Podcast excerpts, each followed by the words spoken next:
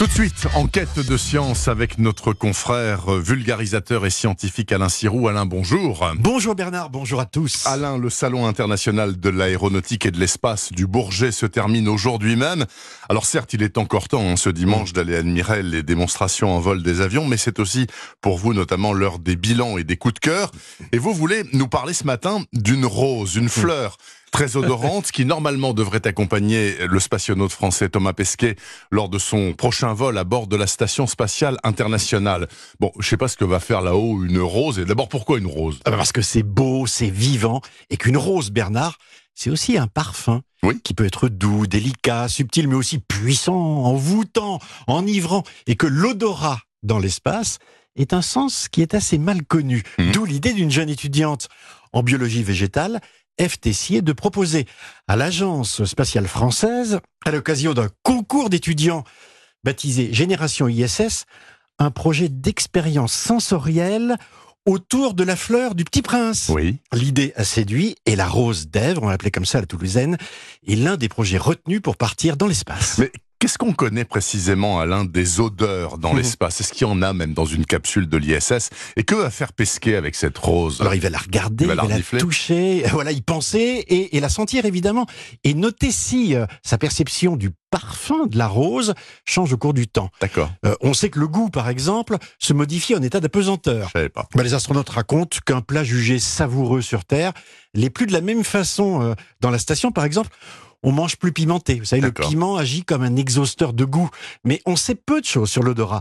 Les astronautes qui sont allés sur la Lune racontent que la poussière lunaire a une odeur qui est comparable à celle de la poudre d'un pistolet à amorce. Vous voyez, un peu, un peu Oui, pimenté. oui, hein. tout à fait. Je me Euh, souviens quand j'étais petit. Ou encore dans les stations spatiales, que ce soit Skylab, Mir, aujourd'hui l'ISS, on peut sentir une odeur de vieille cave à vin. Vous voyez, un mélange de, de moisie, euh, d'humidité, de, de champignons en décomposition.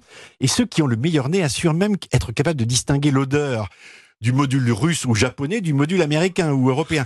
Euh, les vêtements, la sueur, les gaz intestinaux, j'en passe, c'est des le meilleurs. russe, il sent le chou à tous les coups, comme partout en Russie. Vous voyez, j'en passe. Ce sont des, des signatures olfactives dans les lieux où vivent ces groupes humains confrontés à l'extrême. Bon, il va falloir trouver une rose qui fasse euh, Ouais. consensus en quelque sorte. Ça va pas être facile, ça. Non, vous avez raison. Euh, Si au départ, dans l'Antiquité, la rose était appréciée pour sa beauté et son parfum, avec sa domestication, on est passé d'une dizaine d'espèces à plus de 30 000 aujourd'hui. Ouais. Et pire encore, à vouloir qu'elle soit grosse, colorée, qu'on puisse en, en offrir en juin ou à Noël, on a sélectionné et privilégié des fleurs qui euh, vivent plus de 10 jours dans un vase. Résultat, pour une large part, les roses ont perdu leur parfum. C'est vrai. Et pour celles qui sentent encore, donc dans nos jardins, l'odeur est un caractère fragile. Vous savez, les composés euh, volatiles présents dans les pétales ont été croisés des milliers de fois et ont donné naissance à une foule de senteurs différentes. Ça va du thé à l'ananas, bref, on a le choix. Et donc, euh, le spationaute devra aussi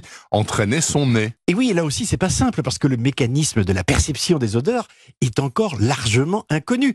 Alors que chacun de nous possède environ 400 types de récepteurs olfactifs, Oui. il est aujourd'hui établi que nous pouvons percevoir au bas mot 1000 milliards d'odeurs différentes. Non. Si, c'est incroyable. C'est fou. 1000 milliards d'odeurs différentes. Vous voyez qu'on manque sérieusement de vocabulaire et que l'expérience de la fleur risque bien d'ajouter une nouvelle nuance d'infini à la profondeur de l'espace. Oh, comme c'est bien pensé. Merci beaucoup, Alain Sirou. Extrêmement intéressant cette affaire de rose dans l'espace avec Pesquet. Merci, bon dimanche.